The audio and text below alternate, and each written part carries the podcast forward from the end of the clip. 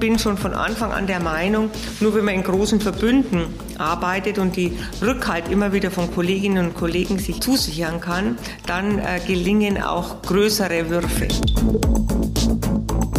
Dass es da nicht darum gehen kann, die Gewinnoptimierung zu steigern, sondern darum geht, dass man Orte baut für Menschen. Ich denke, das sollte eigentlich eine Selbstverständlichkeit sein, auch für Projektentwickler. Eigentlich ist es ja Lebensraum für Menschen, den wir bauen. Und den muss man auch verantworten. Und diese Verantwortung, denke ich, muss die Immobilienbranche auch spüren.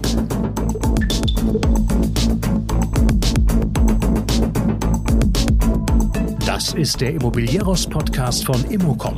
Jede Woche Helden, Geschichten und Abenteuer aus der Immobilienwelt mit Michael Rücker und Yvette Wagner.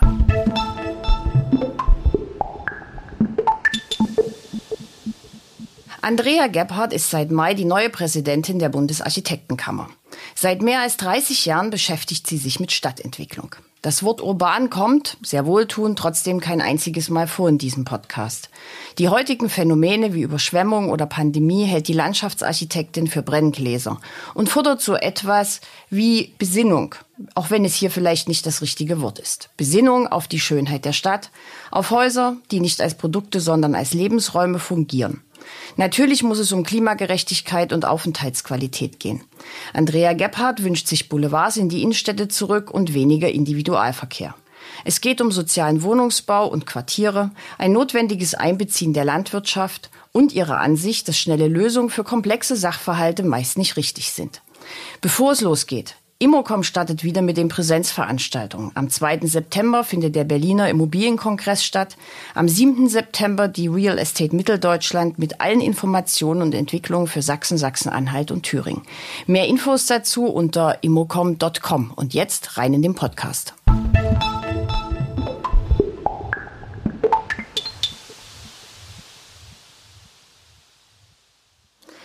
Bin heute zu Gast in München bei Andrea Gebhardt, der neuen Präsidentin der Bundesarchitektenkammer, einer erfahrenen Architektin, einer verdienten Ehrenamtlerin seit ganz, ganz vielen Jahren. Wir wollen über ihre neue Aufgabe sprechen, wir wollen über alte Aufgaben sprechen und wir wollen natürlich über Architektur sprechen. Hallo, Frau Gebhardt.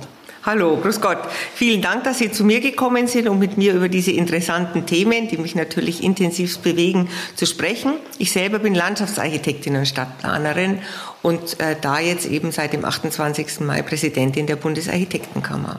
Sehr schön. Ich würde gerne mit drei Thesen einsteigen, wo Sie einfach mal ein bisschen Ja und Nein sagen und wir gehen dann im Detail noch mehr darauf ein. Ideale Stadt und vorhandene Planungsprozesse passen nicht zusammen, ja oder nein? Sie passen zusammen.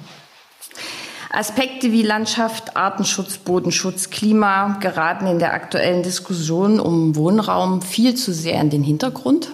Manchmal.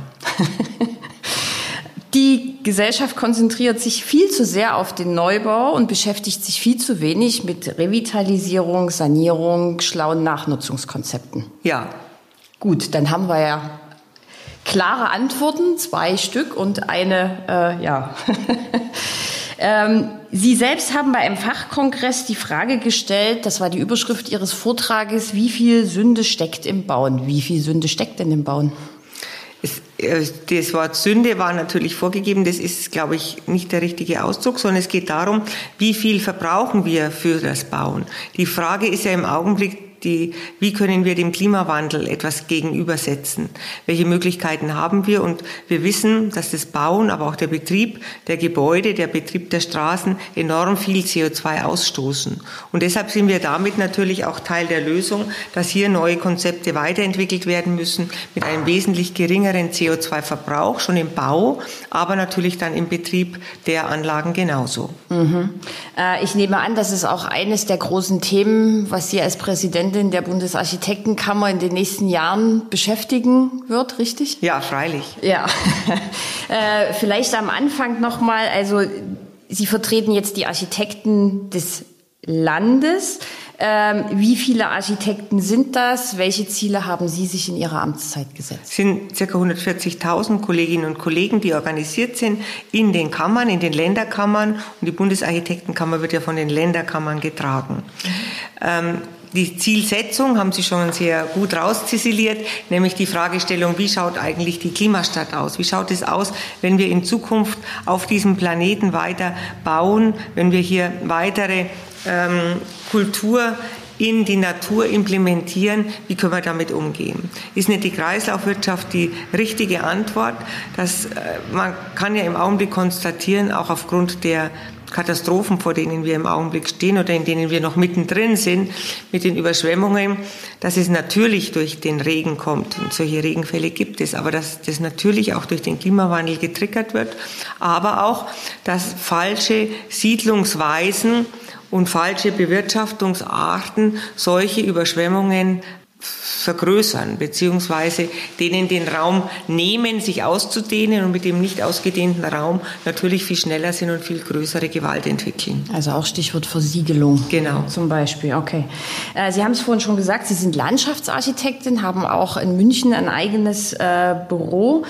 Äh, Sie sind eine sehr erfahrene Architektin ähm, mit sehr, sehr vielen Ehrenämtern, habe ich am Anfang schon gesagt. Vielleicht geben Sie noch mal einen kurzen Abriss Ihrer Biografie, was ja. Sie alles so machen. Ich habe studiert ich habe begonnen mit Geografie und Soziologie und habe dann aber gewechselt zur Landschaftsarchitektur in Berlin und Hannover, war dann in München tätig im Planungsreferat der Landeshauptstadt München, dort Abteilungsleiterin und konnte eben diese Abteilung Grünplanung aufbauen, war dann Geschäftsführerin der Bundesgartenschau, die den Titel hatte Nachhaltige Entwicklung eines neuen Stadtteils. Und 2006 ein eigenes Büro und dann 2009 mit meinem Mann fusioniert zu dem Büro Mal Gebhardt Konzepte. Das ist mal so das ähm, Berufliche. Das Ehrenamt hat mich eigentlich immer begleitet. Ich bin, sobald ich konnte, damals in die Architektenkammer eingetreten, auch in den Bund Deutscher Landschaftsarchitekten, obwohl ich ja in einer Behörde organis also gearbeitet habe. Aber ich bin schon von Anfang an der Meinung, nur wenn man in großen Verbünden arbeitet und die Rückhalt immer wieder von Kolleginnen und Kollegen sich zusichern kann, dann äh, gelingen auch größere Würfe. Okay, also die Gemeinschaft ist stärker als ja, der Einzelne genau. sozusagen. Genau. Und ähm, ich war dann eben ja. äh, Präsidentin auch des Bund Deutscher Landschaftsarchitekten, bin derzeit Vorsitzende der äh, Landesgruppe Bayern, der Deutschen Akademie für Städtebau und auch Beirätin oder Vorsitzende des Beirats der Bundesstiftung Baukultur. Ich denke, das Ehrenamt ähm, ist eine sehr, sehr schöne Möglichkeit, den Kopf zu öffnen, immer wieder neue Aspekte zu entwickeln in unterschiedlichen Konstellationen zusammen, die jetzt, wenn man im Büro arbeitet, natürlich auch äh, da sind, aber da sind noch einmal ganz andere Formationen möglich. Und mein Engagement derzeit für die Landesentwicklung in Bayern ist natürlich aus dieser Arbeit der Deutschen Akademie für Städtebau heraus entstanden und äh, öffnet den Blick unglaublich weit und man kriegt immer wieder neue Ideen, wie man mit den Herausforderungen, vor denen wir stehen, umgehen kann. Jetzt lassen Sie uns doch mal einen kleinen Einblick nehmen in, in Ihre Vorstellung von Stadt. Ich finde es ganz spannend, dass Sie ähm, studierte Soziologin sind. Ja, nur ganz kurz. Ja, ja, aber ähm, und Landschaftsarchitektin. Was macht denn in Ihren Augen eine schöne und wertvolle Stadt aus? Es gibt ja sehr viele schöne und wertvolle Städte. Und wenn Sie hier jetzt rumschauen, wo wir im Augenblick sind, hier in München, Neuhausen, denke ich, ist ein sehr, sehr schönes Viertel, wo wir uns hier aufhalten. Und sehr viele Städte sind sehr schön. Und die Schönheit der Stadt äh, erkundet man natürlich auch immer wieder. Es gibt die mittelalterliche Stadt, die Renaissancestadt, Barockstadt, aber auch die neuzeitlichen Städte, die ganz modernen Städte. Wir saßen gerade über einen Wettbewerb, wo wir auch ein großes neues Gebiet entwickeln. Und ich habe gerade mal wieder die Hansastadt in Berlin rausgezogen als Idee. Vielleicht ist es ein ganz schöner Ansatz, mit der Klimagerechtigkeit nochmal umzugehen, mit diesen großen Freiräumen. Vielleicht müssen wir da auch neue Ideen weiterentwickeln. Also es gibt nicht eine Stadt, die schön ist, sondern es gibt in jeder Stadt verschiedene Schönheiten und es gibt auch verschiedene Möglichkeiten zu leben und auch so verschiedene Lebensentwürfe, die immer wieder zu verschiedenen Städten passen. Na, es gibt ja aber, wenn wir jetzt mal die Architektur, also Häuser betrachten, ähm, wird ja schon oft gesagt, die neue Architektur, die wir jetzt so im Entstehen sehen, Stichwort Hotelneubauten zum Beispiel, ähm, die sind alle relativ lieblos. Der geneigte Projektentwickler sagt dann, ah, die Baukosten sind zu hoch, fällt die Architektur ein bisschen hinten runter. Wie sehen Sie dieses Spannungsverhältnis? Gibt es überhaupt ein Spannungsverhältnis? Ja, natürlich gibt es da ein Spannungsverhältnis. Es gibt sehr, sehr gute Kolleginnen und Kollegen und es gibt sehr, sehr gute Architektur und es gibt sehr, sehr schlechte Architektur. Und diese schlechte Architektur entsteht natürlich schon auch dadurch, dass eben immer die Kosten eingespart werden und dass nicht genug Leistung eigentlich in den Anfang gesteckt werden, nämlich in die Idee. Was ist eigentlich die Idee hinter so einem Gebäude? Was ist was will es mir sagen, wenn ich dort ankomme? Was passiert dort, wenn ich dort bin? Also ich denke aus dem, der Sicht des Nutzers heraus, sich anzuschauen. Ich sage meinen Kolleginnen und Mitarbeitern immer, sie sollen sich überlegen, ich trete aus dem Haus, was sehe ich? Wenn ich so einen Entwurf mache. Und genauso muss man, muss man das natürlich auch bei den äh, Hotelneubauten, bei den Wohnungsneubauten machen. Was erleben die Menschen in diesen Wohnungen? Was haben sie für Ein- und Ausblicke? Was haben sie für Möglichkeiten, sich zu entfalten? Und welchen Anspruch hat diese Fassade? Und dass es da nicht darum gehen kann, die Gewinnoptimierung zu steigern, sondern darum geht, dass man Orte baut für Menschen. Ich denke, das sollte eigentlich eine Selbstverständlichkeit sein, auch für Projektentwickler. Ähm, jetzt bin ich ja hier gerade mit dem Zug angekommen und ähm, wenn man jetzt in München einfährt, in Frankfurt einfährt, äh, das rechts und links daneben, jetzt mal von den Hochhäusern in Frankfurt abgesehen, ähnelt sich ja sehr. Ne? Also wenn ich jetzt so manche Hotelgruppen angucke, egal in welche Stadt ich fahre, das sieht halt immer sehr, sehr ähnlich aus. Sie haben mal gesagt, die Eigenart der Städte müsse in viel größerem Maße berücksichtigt werden. Wie kann man das denn machen?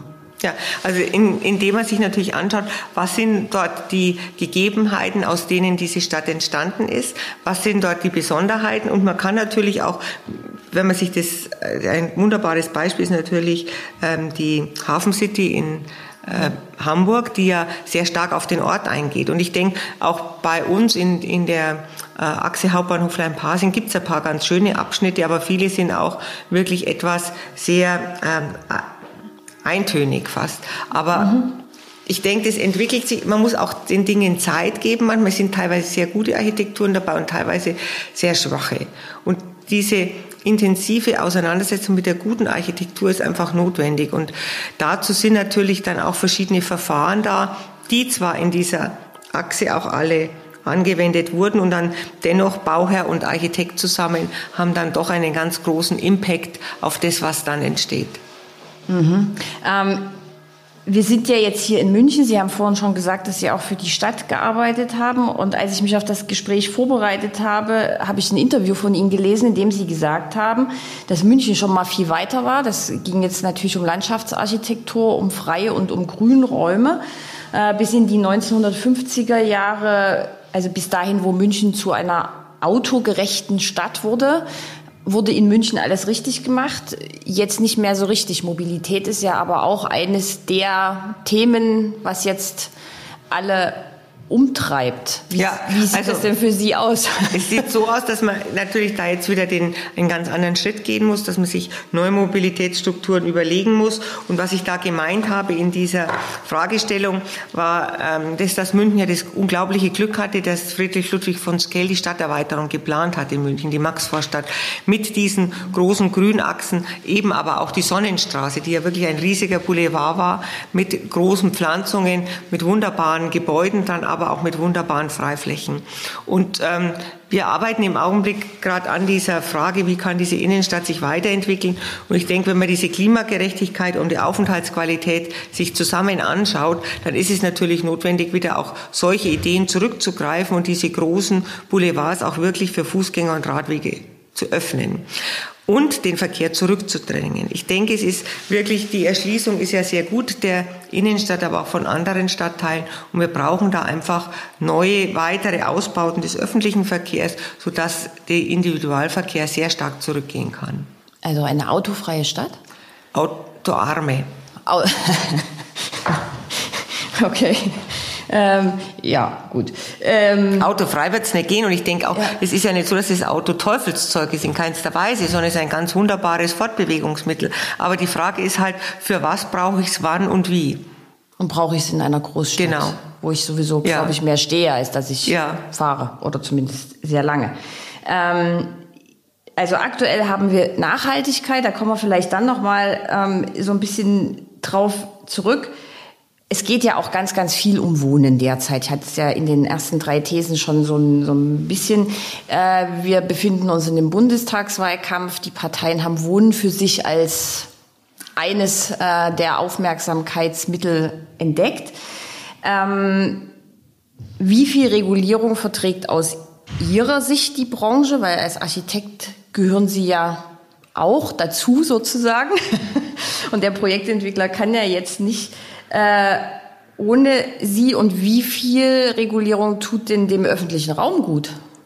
Also äh, natürlich muss es Vereinbarungen geben, wie viel von den Flächen, die entwickelt werden und wie viel von dem Benefit, den die Öffentlichkeit, nämlich unsere Gesellschaft, demjenigen gibt, der ein Gebiet hat, ein, ein, ein Grundstück hat und darauf Bauland entwickelt. Das ist ja ein, eine ganz große Wertsteigerung. Wie viel von dieser Wertsteigerung kann benutzt, genutzt werden für Kindergärten, Schulen? Für Freianlagen, für die Verkehrsanlagen. Und ich denke, ein Gebiet muss möglichst aus sich selber heraus diese Anforderungen leisten. Und es muss auch zusätzlich es leisten, dass eben sozialer Wohnungsbau möglich ist, weil nur wenn die Stadt gemischt bleibt und sich nicht entmischt, ist es eine lebendige Stadt und eine lebenswerte Stadt. Es hat keinen Sinn, eine Stadt zu entwickeln mit lauter frei finanzierten Wohnungsbau und ähm, irgendwo weit draußen leben dann die Menschen, die in Sozialwohnungen leben. Es geht nur mit dieser Mischung. Und wenn sich hier aufmerksam hierher gekommen sind, dann sehen Sie ein ganz wunderbares Beispiel dieser Mischung. Auf der einen Seite der Nibelungenstraße sehen Sie den sozialen Wohnungsbau GBG und GEWOFAG. Auf der anderen Seite sehen Sie teilweise Villen, teilweise sehr gehobenen Wohnungsbau. Die Kinder gehen alle zusammen in die Schule, die äh, spielen miteinander, die, man kennt die Eltern gegenseitig. Also es ist ein sehr schönes Miteinander und eine sehr schöne Gesellschaft, die da entstehen kann. Und ich denke, genau darum geht's. Und darum geht's auch in jedem einzelnen neuen Baugebiet, dass auch dort eben sozialer Wohnungsbau entsteht und frei finanzierter Wohnungsbau, aber eben in einem guten Mischungsverhältnis. Und die Stadt München hat ja jetzt gerade nächste Woche werden die neuen sozialgerechte Boden, die neue sozialgerechte Bodenordnung verabschiedet, einen relativ hohen Anteil an äh, sozial an Wohnungen für Menschen, die sich eben diesen frei finanzierten Wohnungsraum nicht leisten können. Und dazu gehören ja auch schon Lehrer, teilweise Hochschullehrer, also die unterschiedlichsten gesellschaftlichen Gruppen. Es ist ja nicht so, dass man sagt, es sind nur Menschen, die keine Arbeit haben, sondern es sind Menschen, die ganz normal verdienen und ganz normal in unserer Gesellschaft sind. Und dieses Regulativ brauchen wir unbedingt, damit diese Stadt lebendig und eine richtige Stadt bleibt. Und ich denke, das ist für andere Städte ganz genauso. Ähm was ja jetzt sehr, sehr viel kommt, sind Quartierentwicklungen. Und ja. äh, manchmal sind ja schon zwei Häuser mit einem grünen Innenhof äh, ein Quartier. Manchmal sind das riesige Areale. Wenn wir jetzt mal von riesigen Arealen, also in meiner Welt wirklich ein Quartier mit Kita, mit Schule, mhm. mit Einkaufsmöglichkeiten, läuft man nicht Gefahr, dass man da auch so eine Stadt in der Stadt baut? Also dass die Leute dann sozusagen das Kiez gar nicht mehr verlassen, so wie man es ja in Berlin sehr häufig äh, hat. Dass man also ich denke, das ist ja schon allein durch die kulturellen ähm, Angebote nicht der Fall. Dass natürlich in einem Kiez oder in einem Quartier die Schule da sein muss, die auch für das Quartier die, eine eigene Identität prägt. Also ich denke, diese Aufteilung in Quartiere ist schon sehr schön, dass man eben sein näheres Umfeld besser kennt als das weitere Umfeld. Aber trotzdem natürlich den Bezug zur Gesamtstadt hat. Und entsteht ja auch über diese verschiedenen kulturellen Möglichkeiten, Gastronomien und so weiter, die ja dann mhm. immer diese Verknüpfung darstellen. Und ich habe ein äh, bin sehr sicher, dass gerade kulturelle Einrichtungen für eine Entwicklung einer Stadt extrem wichtig sind und extrem viel ähm, an Verbesserung bringen in einer Stadt. Wenn Sie sich München anschauen, dann sind die schönen Quartiere oder die sie, die wir alle sehr lieben, natürlich da entstanden, wo die Universität war, die einfach rausgebaut worden ist damals, oder die Pinakothek, die der König einfach aufs Feld gesetzt hat, oder das Prinzregententheater bei den Bauern draußen, die den Lehm abgebaut haben. In den Gegenden ist dieses Theater gebaut worden und daraus ist Bogenhausen entstanden oder mit entstanden. Mhm. Also immer diese Verquickung von unterschiedlichen Lebensvorgängen, glaube ich, ist ganz, ganz wichtig. Und wie bekommt man das hin? Also weil die, die Stimmung ist ja schon sehr gereizt zwischen Projektentwicklern, Verwaltung. In, im, Osten Deutschlands haben wir sehr viel mit Rot-Rot-Grün ähm, zu tun, die sowieso also wie Michael Rücker immer so schön sagt, die Immobilienbranche hat äh, die Waffenhändler Branche im schlechten Image schon fast abgelöst. Ähm, das ist ja auch ein Konflikt, mit dem Sie sich ja als, als Architektin auch beschäftigen ja, freilich. müssen. Aber ich habe das noch nie in dem Maß gehabt, muss ich sagen, weil ich A, natürlich mich ein bisschen aussuchen kann, mit wem ich zusammenarbeite und mit tollen Projektentwicklern zusammenarbeite, die auch wirklich diesen Anspruch haben, dass was Gutes passiert und dadurch natürlich auch bei der Stadt ähm, sehr also in der Stadt München arbeiten auch hervorragende Kolleginnen und Kollegen, die, mit denen man absolut auf Augenhöhe die ganzen Dinge bespricht. Also da ist kein, da habe ich überhaupt nicht das Gefühl, dass man da diese Ablehnung hat, dass man sagt, das sind die Waffenhändler sozusagen und das andere die Guten. Aber woher kommt es denn? Es ist natürlich so, dass teilweise Immobilien ähm, sind, also dass es nicht mehr als Haus gesehen wird, sondern nur noch als Produkt. Und da muss ich ganz ehrlich sein, wenn ähm, zu mir jemand kommt und sagt, ich soll ein Produkt erstellen und nicht ein Quartier oder eine eine Grünanlage oder Gebäude, dann finde ich das schon schwierig, weil das Produkt hat ja so diesen Handel mit dabei. Und eigentlich ist es ja Lebensraum für Menschen, den wir bauen. Und den muss man auch verantworten. Und diese Verantwortung, denke ich, muss die Immobilienbranche auch spüren. Und mehr übernehmen? Fragezeichen. Mehr übernehmen und sich auch damit auseinandersetzen. Also ich bin auch gern bereit, natürlich da in, in sämtliche Diskussionen hineinzugehen und die, mit diesen Fragestellungen mit den Kolleginnen und Kollegen auch aus der Immobilienbranche intensiv zu diskutieren, weil es geht ja darum, wie machen wir unser Land so fit und unser, dass wir guten Gewissens es der nächsten Generation geben können. Mhm. Nicht nur mit gefüllten Geldbeuteln, weil die auch nicht helfen, wenn die Straßen überschwemmt sind. Also ich glaube, dass diese Gesamtheit zu sehen, wir sehen es jetzt wie in Brenngläsern im Augenblick. Wir sehen diese Hitzewelle in den USA, wir sehen bei uns die Überschwemmungen, wir haben jetzt gesehen, was äh, Corona macht, wenn die Menschen vereinsamen. Also wir haben jetzt eigentlich ein Portfolio vor uns liegen von unterschiedlichsten Ansprüchen, die wir unbedingt zusammenbringen müssen. Und in meinem Beruf als Stadtplanerin und Landschaftsarchitektin war das eigentlich immer so, diese Fragestellung für mich wichtig. Und es ist schon auch sehr interessant, dass jetzt nach über 30 Jahren Tätigkeit plötzlich diese ähm, Prämissen, die wir immer in unserer Arbeit äh, sehr stark proklamieren, dass die plötzlich wichtig werden. Und das macht ist natürlich auf der einen Seite sehr schön, auf der anderen Seite auch bedrückend, dass wir wirklich an einer Schwelle stehen, wo wir ganz schnell handeln müssen.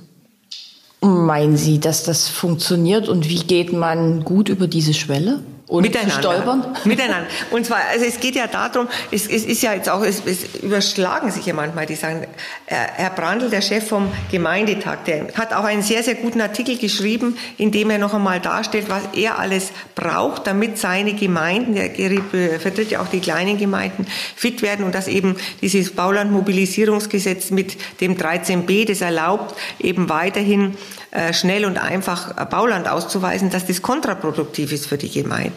Und ich denke, solche Sachen, das sind einfach Dinge, das wäre vor ein paar Jahren noch gar nicht möglich gewesen.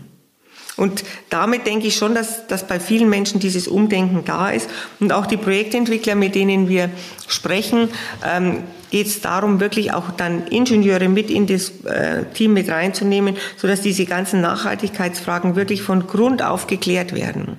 Hm.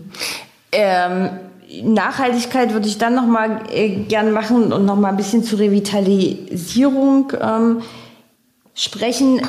Trotzdem wissen wir ja, es, es gibt ja integrierte Stadtentwicklungskonzepte. Ja. Da brauchen ja manche Städte schon drei Jahre, um so ein Konzept zu erstellen. So, wenn Sie sagen, wir stehen jetzt an einer Schwelle, ähm, weder die Überschwemmung noch die Pandemie nehmen darauf Rücksicht, wer an welcher Stelle ähm, steht.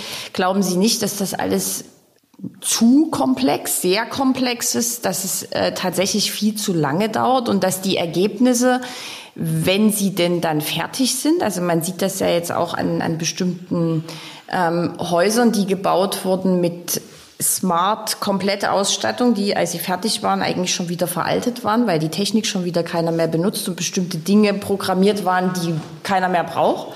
Ja, also wir müssen schneller werden, das stimmt schon. Da haben Sie absolut recht. Ich glaube, wir brauchen auch jetzt ganz schnell Quartiers- und Wasserentwicklungspläne für Städte, für alle.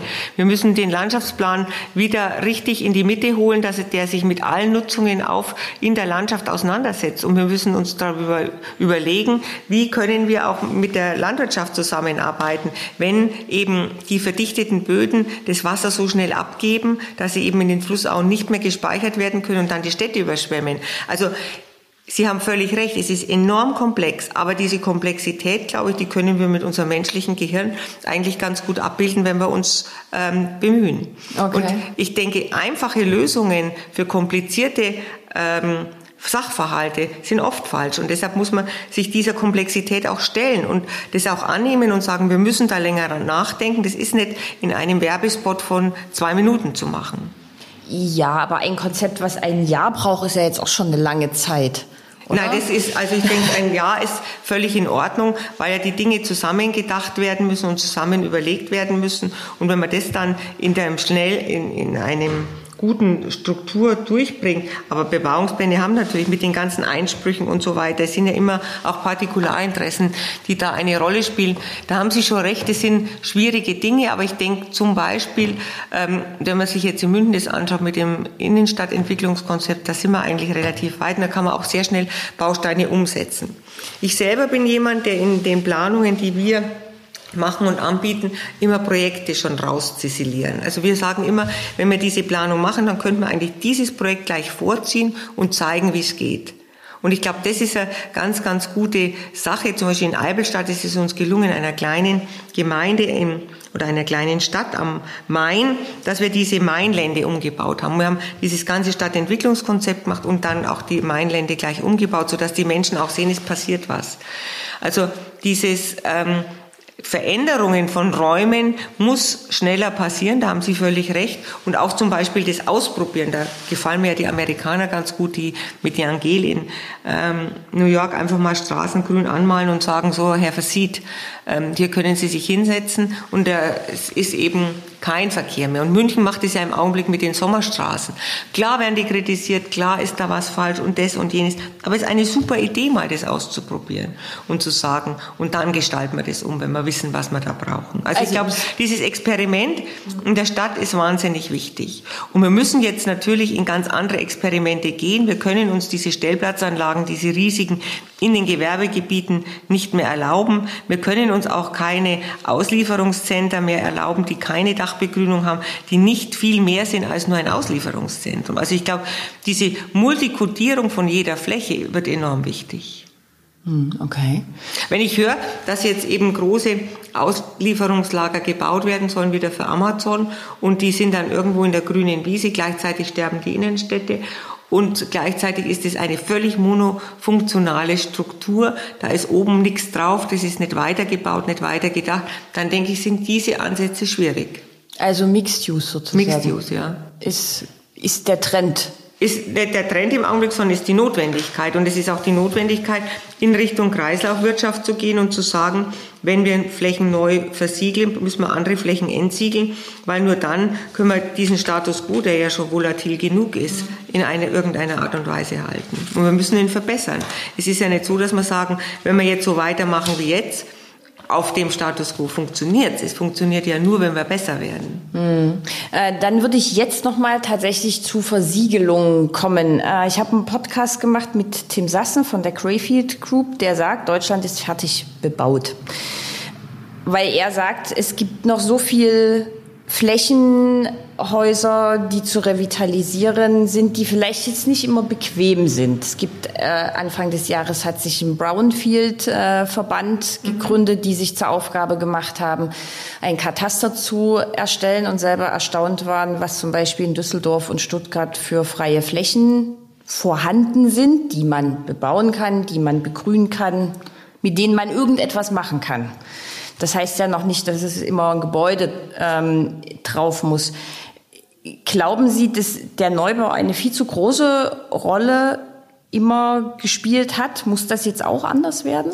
Also da ist natürlich sofort die Frage des Bodens kommt damit ins Spiel, nämlich wie kann es, können es die Städte schaffen, diese Bodenreserven, die sich manche Menschen, um zu vererben oder um zu warten, bis die Wertsteigerung kommt, äh, die gehortet werden, dass die eben revitalisiert, dass die eben vitalisiert werden. Also dass da etwas passiert. Ich denke, das ist ein ganz wichtiger Punkt. Das wird auch von uns immer in, mit jedem Bundestagsabgeordneten diskutiert, mit denen wir jetzt im Augenblick gerade diese Gespräche führen.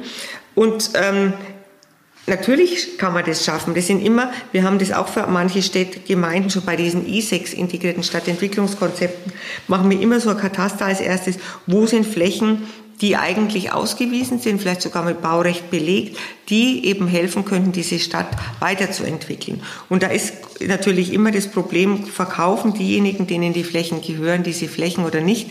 Das sind Dinge, die in einem größeren Umfang zu lösen sind.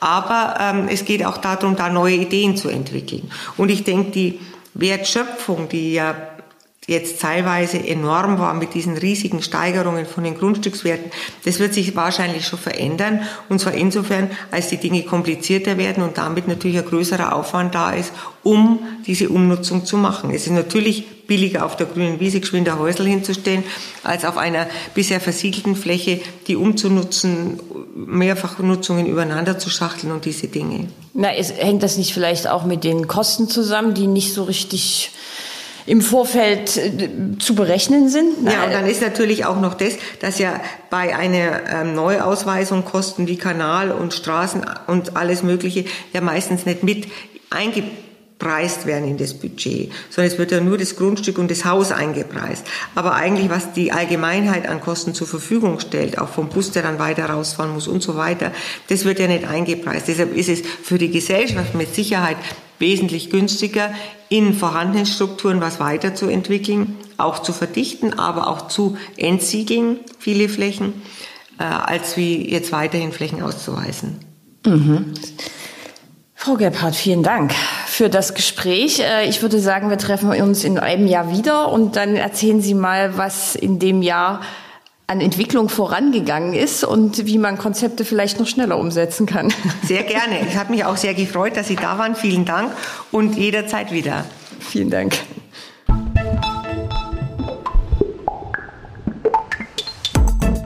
Das war der Immobilieros Podcast.